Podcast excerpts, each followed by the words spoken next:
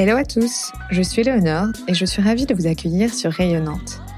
Dans chaque épisode de ce podcast, je donne la parole à des personnalités inspirantes qui contribuent à faire rayonner Nantes à travers leurs projets d'entreprise, associatifs ou culturels.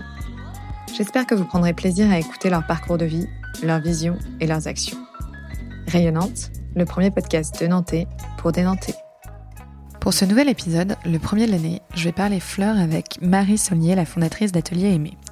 Alors j'avais très envie de rencontrer Marie car elle fait partie de ces nouveaux fleuristes qui ont réinventé le marché à travers leur offre et la manière dont ils travaillent. Aujourd'hui, c'est dans son atelier au fond de son jardin que Marie compose ses créations, qu'elle propose à la vente sur son site internet atelier-aimé.com, le tout dans une démarche engagée. Mais Marie n'a pas toujours été fleuriste, et c'est en suivant son mari avec leurs enfants à Nantes qu'elle abandonne son poste dans la parfumerie pour se lancer à son compte. C'est de tout cela dont nous avons parlé dans cet épisode. Et vous le verrez, au-delà de sa personnalité très attachante, Marie est naturelle et inspirée, à l'image de ses créations. Alors j'espère que cet épisode vous plaira. Si c'est le cas, eh bien laissez-nous un commentaire et 5 étoiles sur Apple Podcast. En attendant, je vous laisse avec Marie et je vous souhaite une très belle écoute. Hello Marie Bonjour. Merci de me recevoir dans ta jolie euh, maison atelier dans laquelle tu confectionnes tes bouquets et également euh, toutes les décorations florales que tu crées pour des événements euh, comme des mariages. Euh, écoute, je suis ravie de discuter avec toi aujourd'hui. J'ai pris beaucoup de plaisir à préparer ton interview. Déjà parce que je trouve que tes créations sont, très belles et aussi parce que tu travailles dans une vraie démarche engagée. Et notamment grâce à toi, j'ai découvert plein plein de choses sur le marché de la fleur. Et du coup, je voulais qu'on commence par là aujourd'hui. Puisque, donc je m'explique, sur ton site atelieraimer.com, sur ton site internet, tu tiens un journal en ligne. Oui. Et du coup, je suis tombée sur un article que je trouvais très intéressant sur la provenance des fleurs dans les bouquets. Et je voulais qu'on parle de ça. Est-ce que tu pourrais nous raconter un peu les coulisses de ce marché? Euh, Oui, tout à fait. Bah, déjà pour commencer, je dirais, il y a un chiffre euh, qui est, parlant, c'est qu'en fait aujourd'hui, il y a 9 fleurs sur 10 qui sont vendues en France qui sont importées.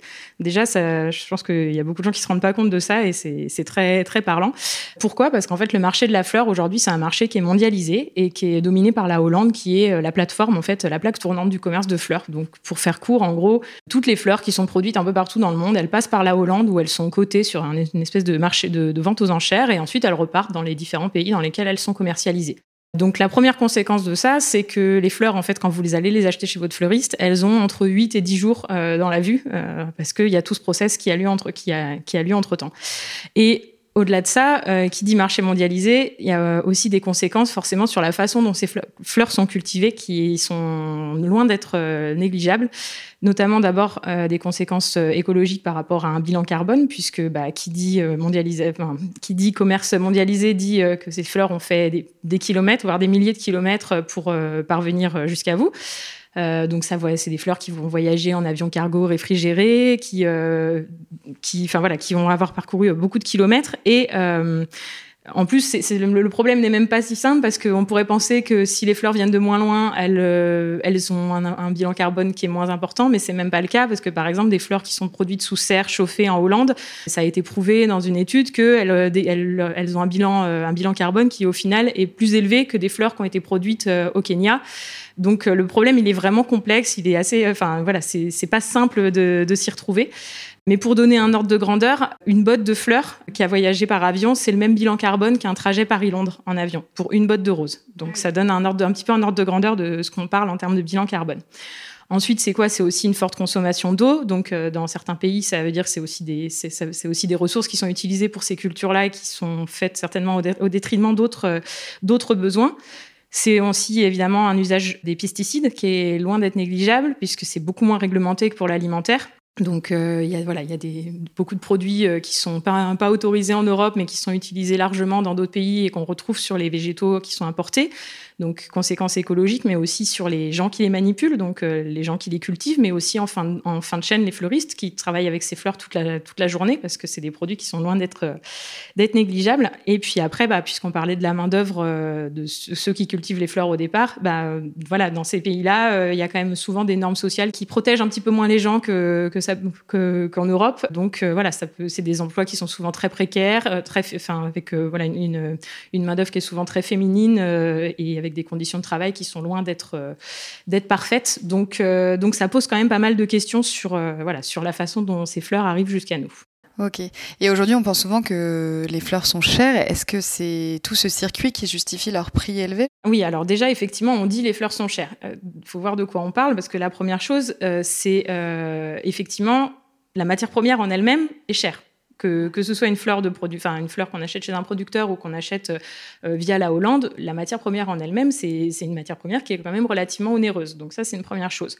Ensuite, les fleurs, on parle de quoi? On parle d'une matière première qui est éphémère et qui est fragile. Donc forcément, quand on est sur euh, ce type de matière première périssable, il y a évidemment des pertes qui sont loin d'être négligeables. Donc, on sait que quand, enfin, moi, je sais que par exemple, sur un mariage, euh, je vais toujours prendre entre 15 et 20 de plus de fleurs que ce dont j'ai réellement besoin pour couvrir les pertes que je vais avoir. Euh, donc, c'est quand même loin d'être négligeable en quantité. Donc, forcément, ça se répercute après sur le prix qui est facturé au client.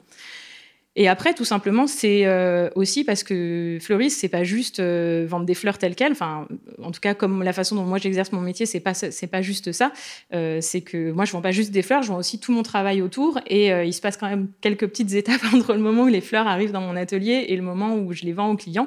Et donc, c'est aussi ça qui fait, qui justifie le prix, le prix des fleurs, parce qu'il y a toute la partie, tout le travail qui va être fait en amont, d'échange avec les clients, de, de création des devis, de créer des enfin voilà, de vraiment euh, créer le projet de A à Z.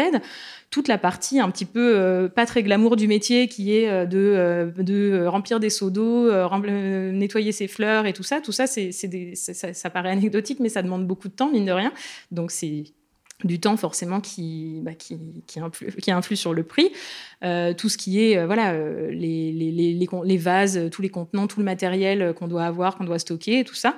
Et puis toute la partie, le temps qu'on passe sur qu'on passe le jour J pour une installation, tout, voilà, tout ce temps-là, ça, ça, ça, se, ça, se, justifie. Donc voilà. On va revenir justement sur la manière dont tu travailles, mais avant, je voudrais juste qu'on reste un tout petit peu sur cette histoire de, de marché des fleurs, parce que en fait, dans ton article, tu parles d'un mouvement qui s'appelle le mouvement Slow Flower. Est-ce que tu pourrais m'expliquer ce que c'est? Bah Justement, en fait, voilà, ça fait écho à ce que tu disais par rapport aux producteurs français. En fait, mouvement slow flower, tout simplement, c'est quoi? C'est vraiment c'est la, la, transcription au niveau des fleurs du mouvement slow food qui a, qui a émergé dans les années 2000. Et en gros, c'est un mouvement qui milite pour une horticulture qui soit qui est plus responsable, locale et respectueuse des saisons et de la nature. Et euh, donc voilà, c'est un, mouvement de fond justement qui va promouvoir une, une, fleur un peu plus éthique et un petit peu plus euh, bah, en, lien avec vraiment en lien avec la nature. Parce que là, ce que j'ai expliqué au début sur le, le, circuit de la fleur importée, on montre que là, on est dans un produit qui au final euh, n'a plus rien de naturel. Quoi. On est sur quelque chose qui a voyagé dans des frigos pendant des jours. Enfin, c'est, on, est, on est très très loin de la nature quand même. Donc là, c'est un petit peu voilà une volonté de un retour aux sources. Et du coup, en France, euh, c'est euh, le collectif de la fleur française qui va se faire un peu le porte-voix de ce, de ce mouvement. Et le, le principe du collectif, c'est de, bah de, déjà de promouvoir un petit peu toutes les, tous, les, tous les acteurs de ce, de ce mouvement et de, de voilà, de, faire de, communiquer là-dessus et de, voilà, de, de, de donner les. De, référencer un petit peu tous les fleuristes et les producteurs qui sont engagés dans cette démarche euh, de, production et d'utilisation de fleurs françaises. Oui, c'est ça, parce que j'allais te poser la question, quand tu es engagé dans ce collectif, ton engagement du coup, et de cultiver et travailler de la fleur française, c'est ça? euh, En tant que fleuriste, l'engagement, c'est d'utiliser un minimum de 50% de fleurs françaises tout au long de l'année. Donc, sachant que, voilà, pour référentiel, je le répète, en moyenne, dans les fleuristes classiques, c'est 90% de fleurs importées. Donc, déjà, quand on passe à 50%, c'est déjà un sacré gap. Euh, hmm. Ça paraît peut-être pas beaucoup comme ça quand on ne connaît pas le marché, mais quand on connaît un petit peu avec les chiffres que j'ai pu donner au début, 50% de fleurs françaises, c'est déjà déjà une démarche, c'est déjà un engagement qui est fort euh, en, dans, par rapport à la filière. Ouais. Pourquoi est-ce qu'on importe autant de fleurs en fait? Bah, euh, il y a plein de raisons pour ça. Donc, je disais, il y a la, déjà d'un point de vue logistique, mais euh, c'est surtout qu'en fait, moi aujourd'hui, je, je, voilà, je parle vraiment pour, pour moi, c'est compliqué en fait de s'approvisionner en fleurs françaises. C'est pas juste une question de, de dire demain, moi je veux faire du 100% fleurs françaises, encore faut-il pouvoir le faire. Donc euh, le problème aujourd'hui, c'est que selon là où on est installé, il n'y a pas forcément beaucoup d'offres. Donc euh, il y a vraiment euh, un problème de, il y a un problème d'offres à la fois en termes de quantité et de qualité. Moi, j'insiste là-dessus parce que c'est vraiment mon problème aujourd'hui.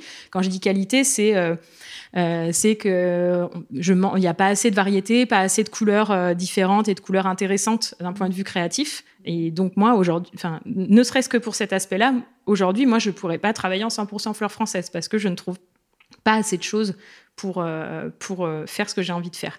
Et après, voilà, il y a aussi, bah, je parlais de la logistique. la raison pour laquelle les Hollandais sont aussi forts aujourd'hui, c'est qu'ils ont des systèmes de, de commandes et tout ça qui sont tellement simples que franchement, je comprends les fleuristes qui n'ont pas envie de se prendre la tête parce que Là, moi, aujourd'hui, je veux passer une commande de fleurs. Je vais passer une commande de fleurs. Euh, je vais passer mais des heures dessus parce qu'il faut que j'aille contacter chaque producteur indépendamment pour aller commander. Puis ils ont tous des jours différents. Et puis des fois ils répondent. Ils sont. C'est pas leur métier non plus de, de mettre leur stock à jour et d'envoyer des photos. Donc euh, honnêtement, faut vraiment avoir la foi et être motivé pour, euh, pour, euh, euh, travailler en direct avec les producteurs.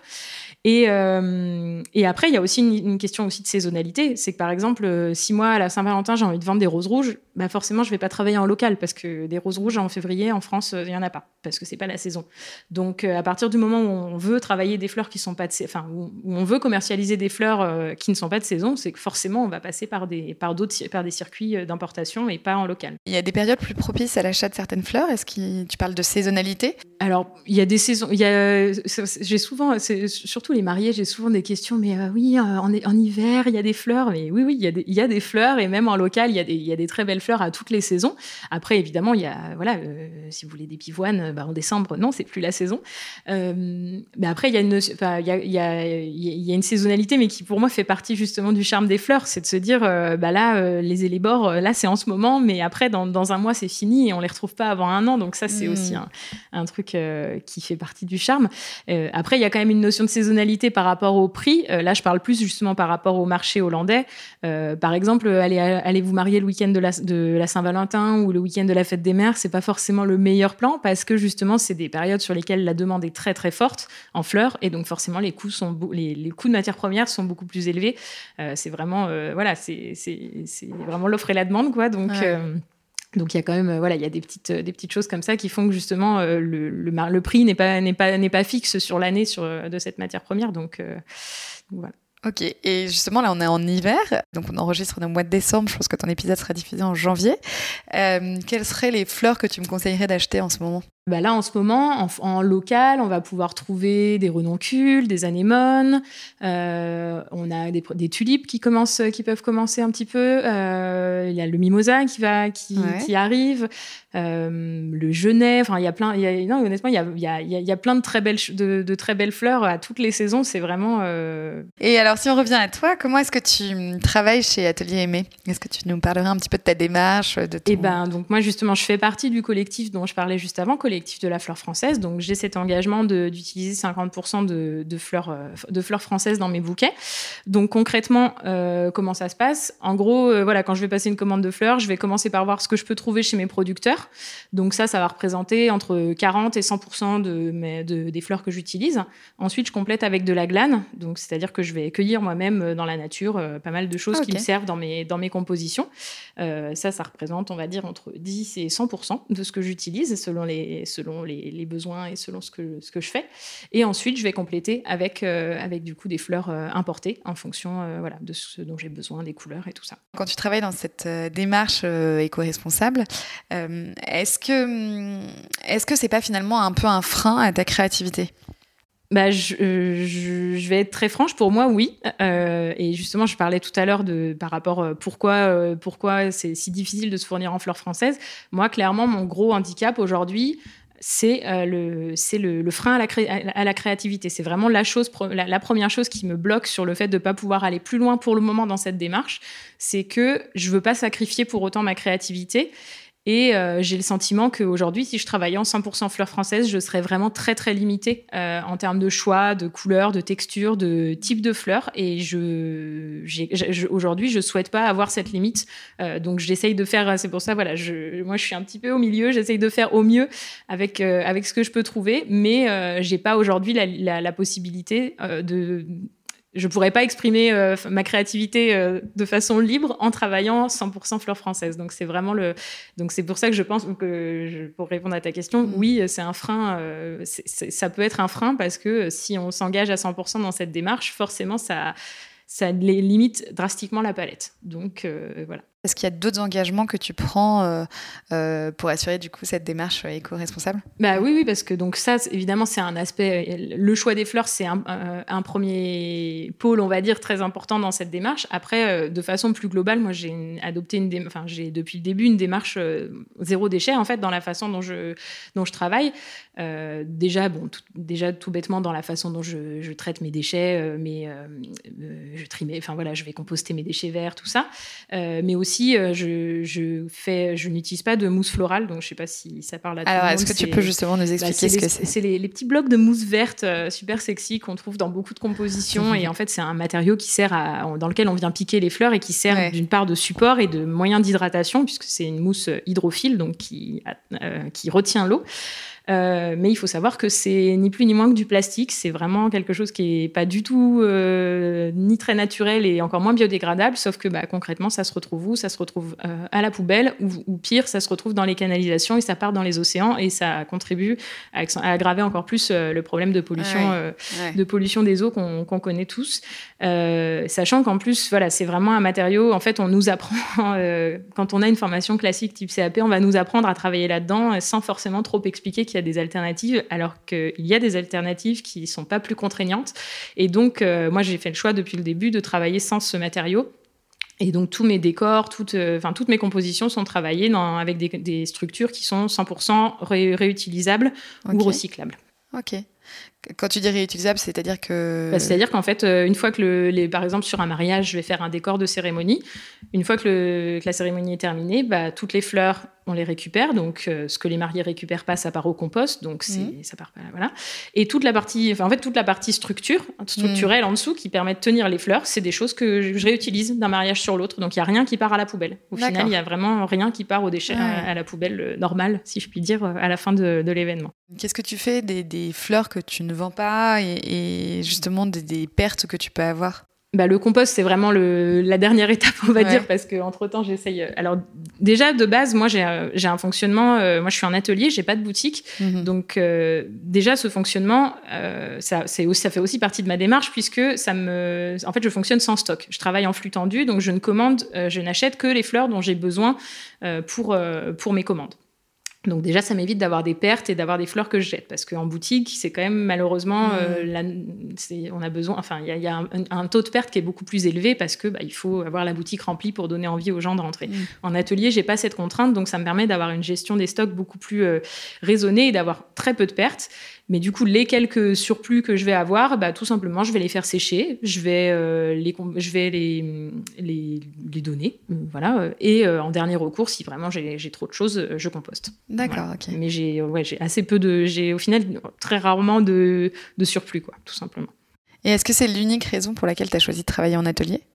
Euh, non, c'est pas l'unique raison. C'est une, des raisons, mais euh, c'est pas la seule. La, première, c'est tout simplement que je pense que c'est une question de tempérament. C'est moi, je me vois pas, euh, j'ai pas le tempérament à être dans une boutique avec des horaires fixes et à devoir attendre le client. Euh, je j'aime beaucoup la liberté que me que me permet l'atelier, le fait de pouvoir voilà organiser un petit peu mes semaines comme je le comme je le souhaite.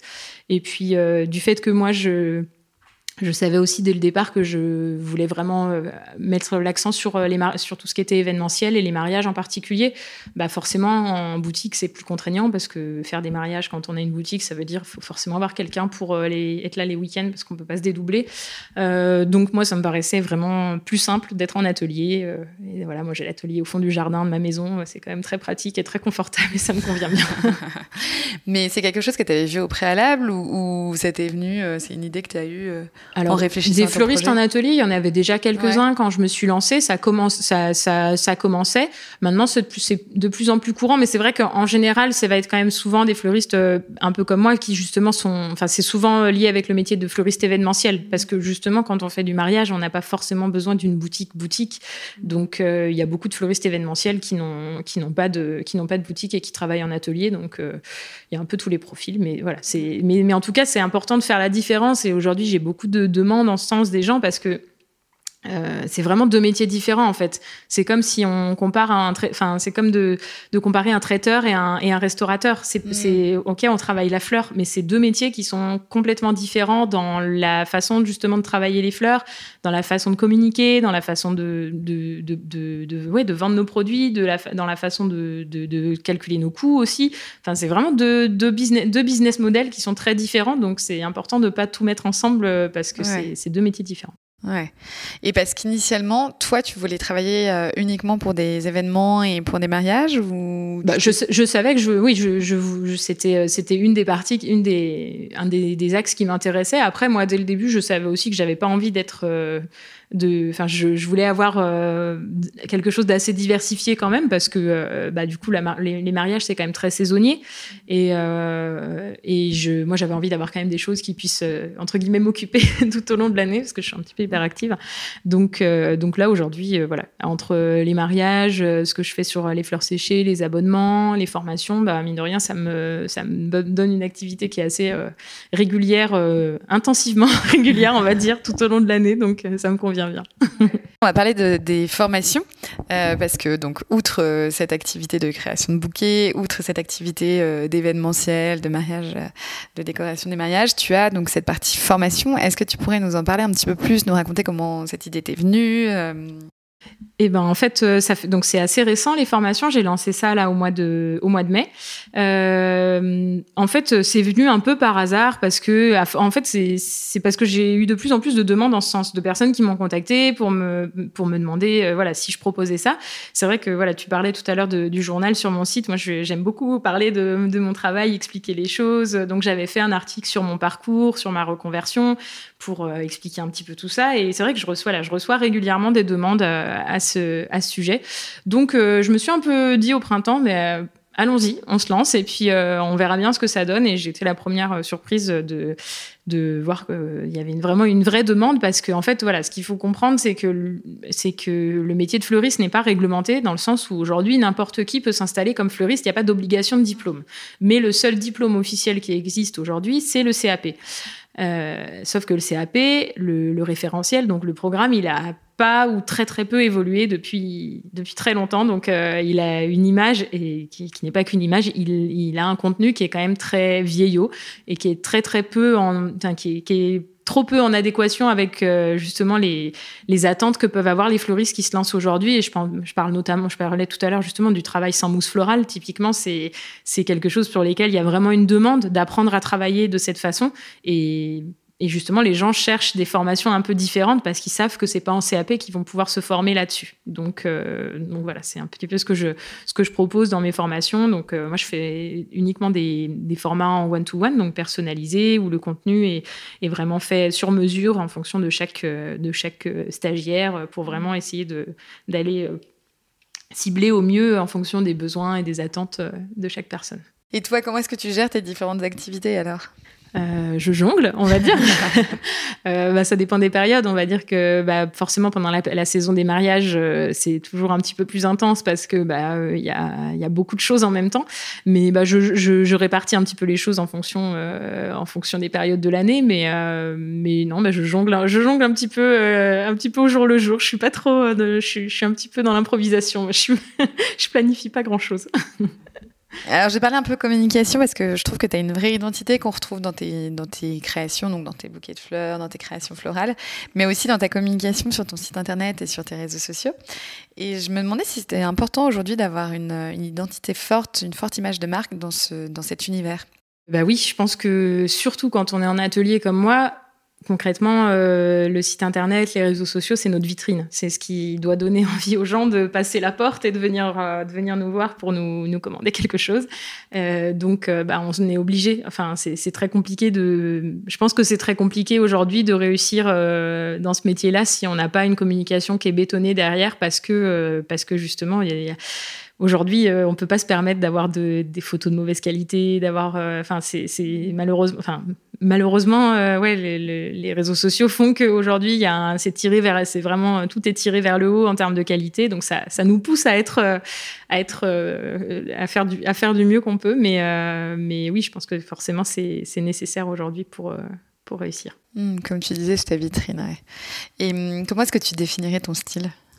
Euh, bah, justement, j'ai fait l'exercice au début où j'ai créé mon activité de d'essayer de définir mon style par trois mots clés et euh, je m'y tiens encore aujourd'hui et d'ailleurs ça m'aide un petit peu, euh, ça me guide en fait au quotidien euh, à mm. savoir ce que j'accepte ou j'accepte pas comme projet. Ça me c'est un peu mon mon guide et du coup mon style tout simplement, je dirais que c'est naturel, sauvage et poétique. Si je dois résumer en trois mots. Et hum, tu penses que c'est ce que tes clients apprécient le, le plus chez toi et ce qu'ils recherchent chez toi? Alors ça faudrait leur demander, je sais pas.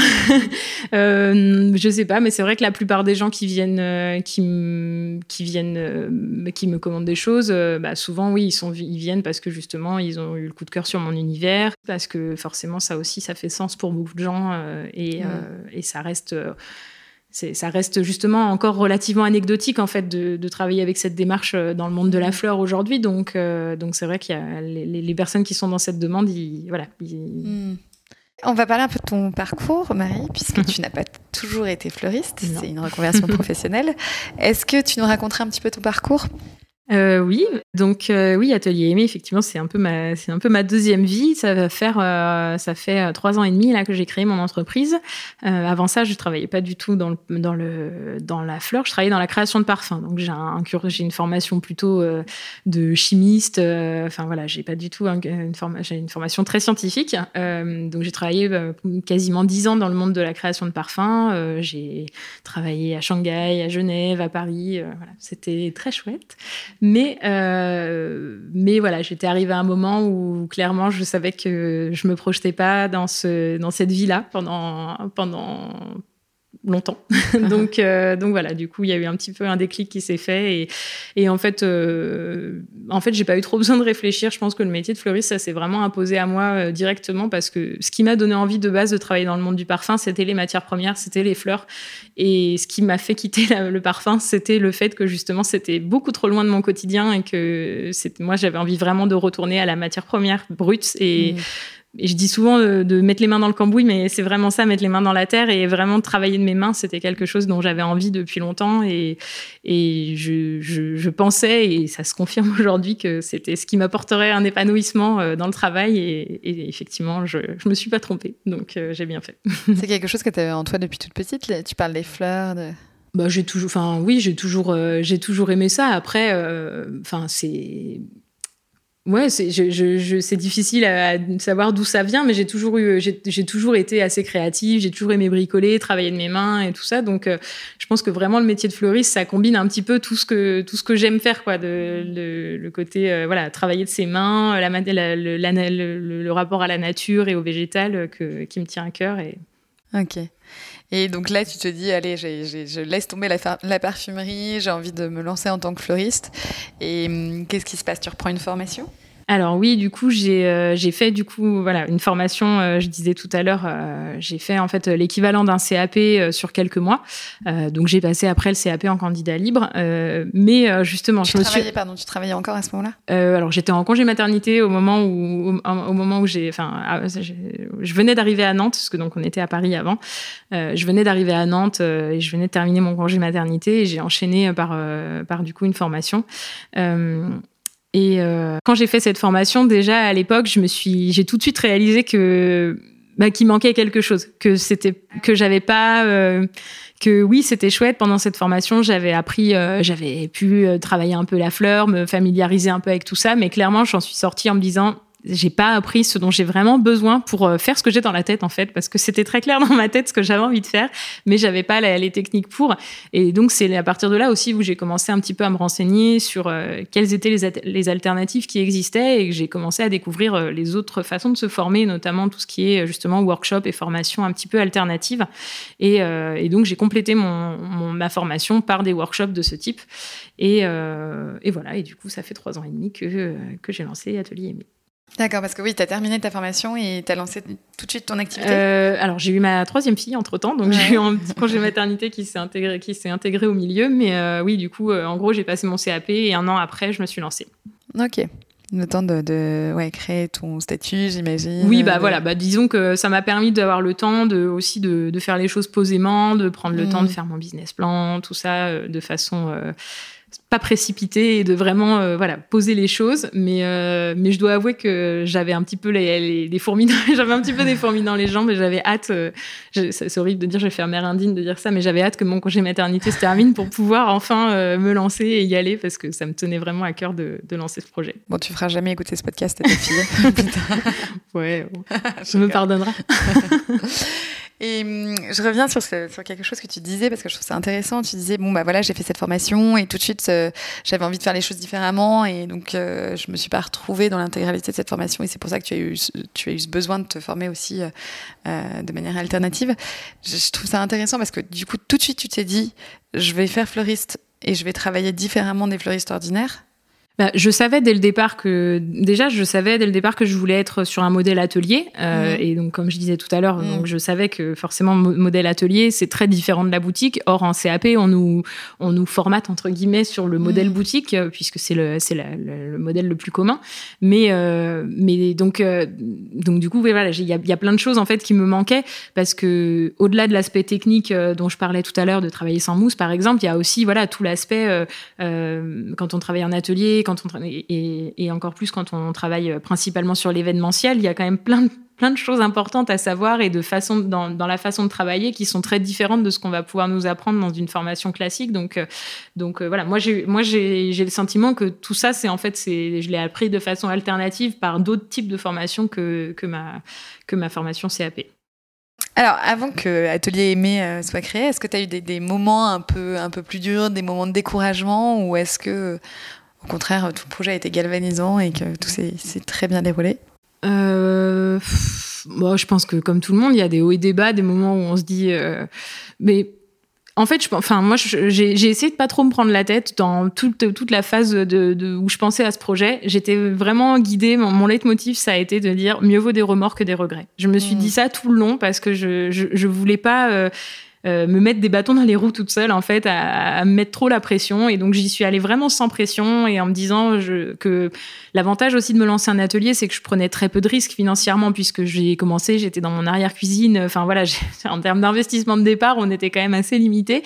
Euh, donc, voilà, j'étais vraiment à me dire je risque pas grand-chose donc bon, allons-y, essayons de faire les choses bien et puis on verra si ça marche ou si ça marche pas. Et puis bah, je suis contente, c'est que ça, pour le moment, ça marche bien, donc euh, tant mieux. Mais euh, mais ouais, non, vraiment, je, je, je sais que j'aurais énormément regretté de pas aller jusqu'au bout et de de me dire oh non, j'y arriverai pas. Euh, je, je m'en mordrai encore les doigts aujourd'hui, mmh. je pense, clairement. Au départ, tu travaillais dans ton arrière-cuisine Oui, oui, oui. J'avais ma machine à laver à côté. C'est très vendeur de dire ça, mais voilà, j'ai commencé comme ça, donc ça fait. Mais alors, comment est-ce que tu as fait pour te faire connaître au début?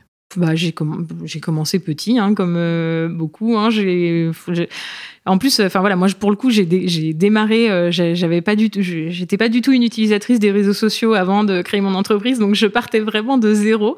Euh, mais bon, bah j'ai fait petit à petit. Euh, je saurais pas vraiment dire comment ça a démarré. Je pense qu'il y a aussi beaucoup le, réseau, le réseau humain en fait qui, fait pour beaucoup parce que j'ai eu la chance de pouvoir assez vite rencontrer des, des personnes hyper chouettes dans le monde du mariage, dans le monde des créateurs, dans la dans la région. Et ça m'a, bah, je pense que tout ça, bah, forcément, ça contribue aussi à, à créer, euh, bah, à générer un petit peu de, de comment dire?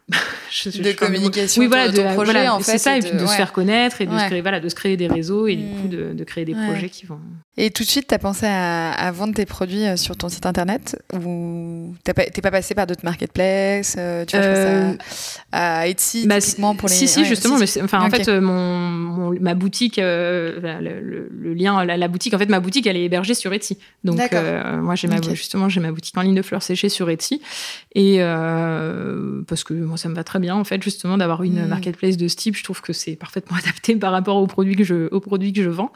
Et euh, oui, donc en résumé, tu as ton site qui est en fait ton site vitrine. Oui, voilà, moi j'ai mon site vitrine euh, qui présente euh, mon travail sur notamment voilà tout ce qui est mariage, les abonnements de fleurs que je peux faire sur Nantes et la sur Nantes et sa région.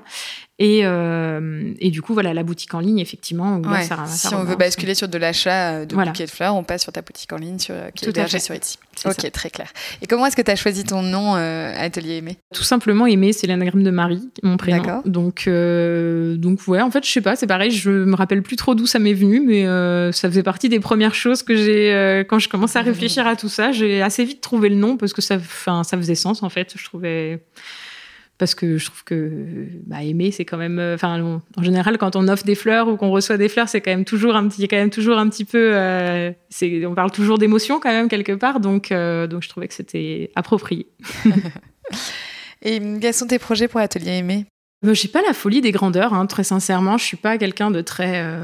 j'ai juste envie de continuer comme je, comme ça, ça marche aujourd'hui, de continuer à me faire plaisir en, en, en faisant ce que je fais aujourd'hui. Après, euh, voilà, j'espère pouvoir euh, bientôt, euh, donc tu as vu mon jardin tout à l'heure, mmh. j'espère pouvoir un petit peu bientôt l'améliorer le, pour pouvoir faire pousser quelques fleurs que justement je pourrais utiliser un peu dans mes bouquets, mais ça viendra. parce que du coup, on précise, donc Marie habite une jolie maison nantaise et euh, tu as un grand jardin avec au bout ton atelier. Et donc l'un des projets est de, refaire ton jardin, comme tu m'expliquais. Et avec une jolie serre d'ailleurs dans ton jardin. Voilà, il y a déjà la serre, donc euh, maintenant, il faut plus qu'un petit peu d'huile de coude et de temps et tout ça pour, euh, pour avancer sur le projet. et hum, en quoi est-ce que monter un projet comme celui-là à Nantes a été un plus pour toi?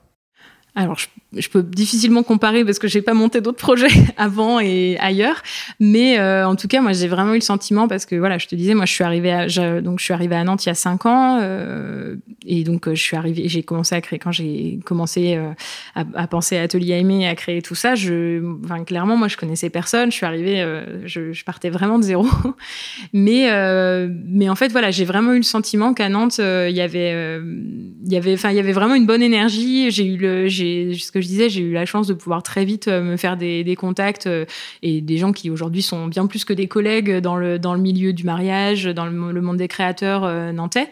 Et je trouve que voilà, il y a vraiment, il y a vraiment une belle énergie autour de tout ça entre entre créateurs, entre entrepreneurs nantais. Je trouve que justement, j'avais un petit peu peur le côté les gens se tirent dans les pattes, la concurrence, mais en fait, je trouve qu'il y a quand même globalement plutôt des choses très bienveillantes et très positives. Et c'est ça aussi qui me donne l'envie et l'énergie euh, tous les jours de continuer parce que euh, c'est voilà c'est chouette euh, toutes ces rencontres. Tu penses à une rencontre en particulier? Je pense par exemple Christelle, qui est une très bonne amie, qui est la créatrice du salon L'Atelier Wedding à Nantes mhm. et qui, qui, a aussi d'autres d'autres casquettes, mais que j'ai rencontrée au début d'Atelier Aimé. Et enfin voilà, et donc on partage vraiment aussi euh, toute cette philosophie, puisque elle, maintenant, elle a lancé un blog sur le mariage où justement, elle, elle a vraiment le côté communauté qui est très important, euh, très important pour elle. Donc, euh, je trouve ça chouette d'avoir ce genre d'initiative qui, soit, qui soit faite. Mais enfin, voilà, il y a plein de, plein de choses comme ça. Et alors, qu'est-ce que tu évoques Nantes? Qu'est-ce que m'évoque Nantes? Euh, Je trouve que c'est une ville qui est, qui est foisonnante. Il y a vraiment, enfin, je trouve qu'il y, a vraiment beaucoup de choses qui se passent et vraiment au niveau culturel notamment. J'adore, euh, j'adore Nantes pour ça, pour tout ce qui, toute euh, la vie culturelle qu'il y a. Et j'adore en fait. Je crois que ce que j'aime le plus à Nantes, c'est c'est le contraste en fait. Je dirais c'est je trouve que c'est une ville dans laquelle tu vas avoir d'un côté le côté pardonnez-moi l'expression, un peu vieille France, cato, euh, très tradie et tout ça. Et puis à côté, tu vas avoir euh, les punks à chiens. Et puis tout ce petit monde euh, cohabite relativement bien, en fait.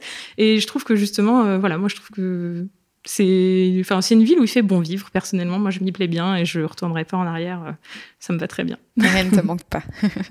Qu'est-ce que tu aimes faire à Nantes? Qu'est-ce que j'aime faire à Nantes? Bah forcément avec trois enfants, euh, on fait pas, on va pas mal dans les parcs et tout ça, mais euh, justement je, trouve qu'il y a beaucoup, il y a quand même beaucoup de beaucoup d'endroits euh, pour aller se promener avec avec des petits qui sont très chouettes, que ce soit voilà sur les vers les machines, sur l'île, mais il y a aussi plein de parcs.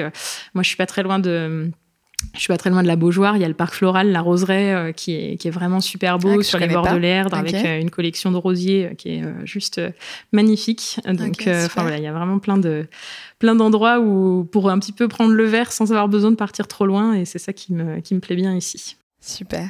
Est-ce que tu as des bonnes adresses à nous partager? Alors, euh, ouais, dans les boutiques, les, les, adresses, euh, mes adresses coup de cœur. Alors, je, la première à laquelle je pense, c'est l'atelier du Petit Parc. Euh, c'est une boutique euh, déco, vintage, et c'est très drôle parce que c'est une boutique que je suivais et que j'aimais beaucoup avant même de venir à Nantes. En fait, j'ai découvert qu'ils étaient à Nantes quand je suis arrivée, donc c'était c'était très drôle.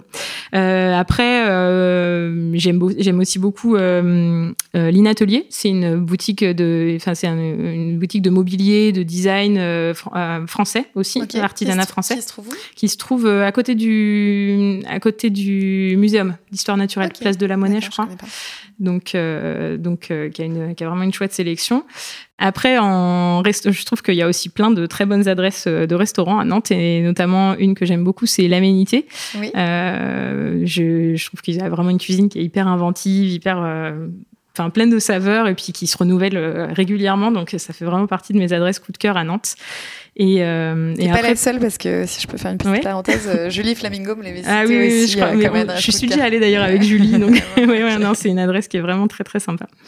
Et, euh, et après pour le shopping aussi, j'aime bien la boutique euh, Les Trésors Partagés, euh, qui a une chouette, c'est une petite boutique dans le centre-ville et il y a vraiment une chouette sélection de de vêtements, de petites décos, de bijoux et tout ça éthique et voilà. Donc c'est une petite adresse sympa que dans laquelle je vais de temps en temps. Super. Et est-ce que tu as une adresse où on peut acheter des plantes, des fleurs, outre ton adresse Alors, c'est vrai que pour le coup, moi, des plantes, j'en vends pas beaucoup. Enfin, ça, j'en peux en faire sur commande, mais c'est pas mon cœur d'activité. Euh, bah, dans le centre-ville, je pense que s'il y a bien une adresse à laquelle je pense, c'est euh, Jane Jardinerie, qui est rue Mercœur et euh, qui est vraiment, voilà, c'est vraiment une jardinerie urbaine. Donc, euh, avec, ils ont, elles ont une belle sélection de, de, plantes, de matériel de jardinage et tout ça pour les, pour les urbains, on va dire. Donc, c'est assez sympa comme adresse. Super. Eh ben écoute, euh, merci beaucoup Marie. De rien. C'était très intéressant. J'étais ravie d'enregistrer avec toi. Et puis je te dis à très bientôt. Merci. À bientôt.